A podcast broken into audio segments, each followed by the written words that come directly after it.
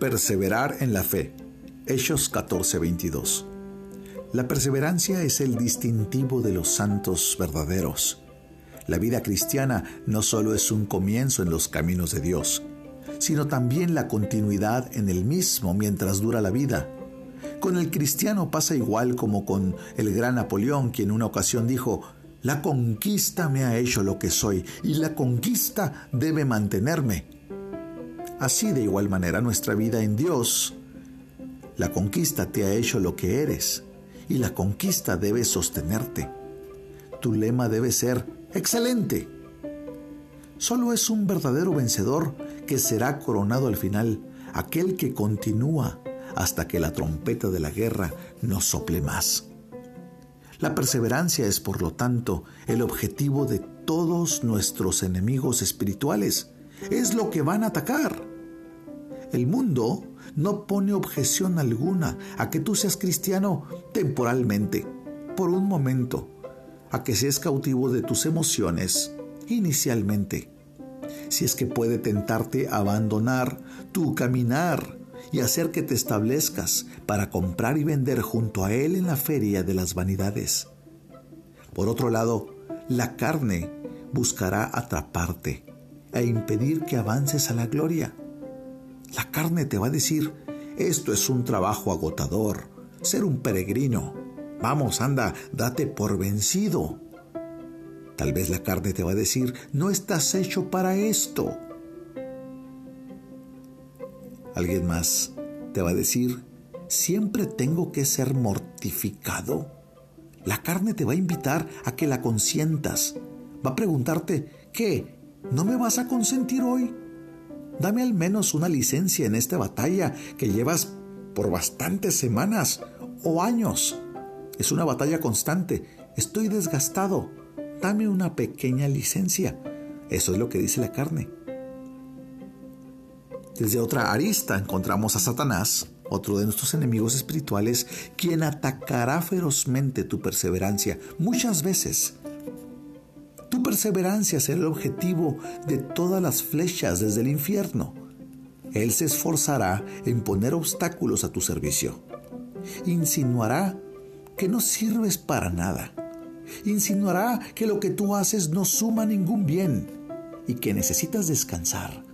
O tal vez te va a decir, has hecho suficiente o demasiado. Mereces estar pasivo. Se acabó, que otros lo hagan. ¿Tú por qué? Se afanará para que te canses de sufrir. Te murmurará al oído, así como la mujer de Job, ¿recuerdas? Maldice a Dios y muérete.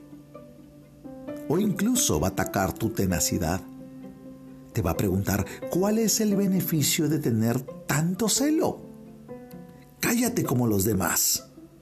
Duerme como lo hacen otros. ¿Por qué no más tú tienes que trabajar? ¿Por qué solamente tú te tienes que esforzar? Permite que tu lámpara se apague como lo hacen las otras vírgenes. Hombre, falta mucho tiempo. Descansa.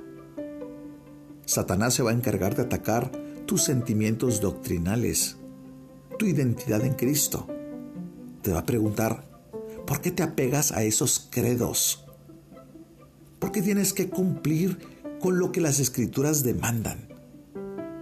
Vas a escuchar palabras o recomendaciones como estas. Mira, la tendencia actual, los hombres sensatos se están volviendo más liberales.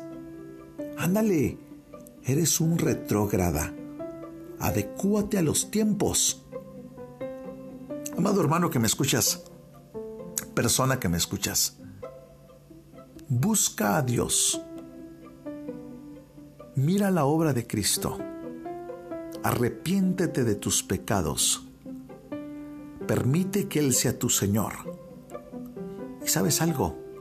Viste tu escudo, oh creyente. Cristiano, ciñete la armadura.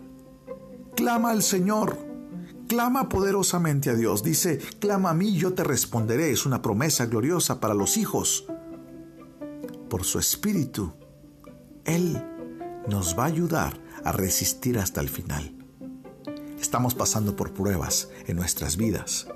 Estamos pasando por pérdida financiera, pasando tal vez por enfermedad, estamos pasando pandemia, estamos pasando persecución, estamos pasando crisis, pérdida.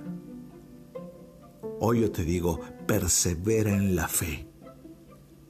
Yo quiero que pienses en uno de los nombres de nuestro Cristo. Él es el ancla de la fe. Significa que el peso de lo que Él es hace que nuestras tormentas más severas encuentren un punto de referencia y podamos detenernos y permanecer firmes. Yo puedo entender la tormenta por la que estás pasando ahora, pero sea la que sea, conflicto matrimonial, sea enfermedad, sea aflicción física, sea ansiedad, ¿sabes algo? En medio de esta tormenta, yo te animo a que perseveres en la fe. Confía en Cristo, clama a Él y Él te responderá. Oremos juntos. Padre, permítenos, Señor, tener esta gloriosa virtud, Señor, de la perseverancia. Señor, así como tú has sido perseverante en buscar al hombre, en proveernos, Señor, y hablarnos de muchas formas, como dice el libro de Hebreos, Señor, y ahora Dios, a través de Cristo, quien ha venido y se ha encarnado y ha muerto por nosotros, Señor, y ha resucitado. Señor, permítenos perseverar en la fe. Y en medio de las tormentas, Señor, danos la virtud de la perseverancia. Espíritu Santo, te necesitamos. Tú has prometido que estarías con nosotros hasta el fin del mundo. Señor, y que tú irías con nosotros y que tú harías de nosotros un caminar de justicia. Espíritu Santo, te necesitamos. Permanece como ese paracleto, el custodio que eres a nuestro lado, Señor. Y llévanos, Señor, hasta tu hogar. En el nombre de Jesús. Amén.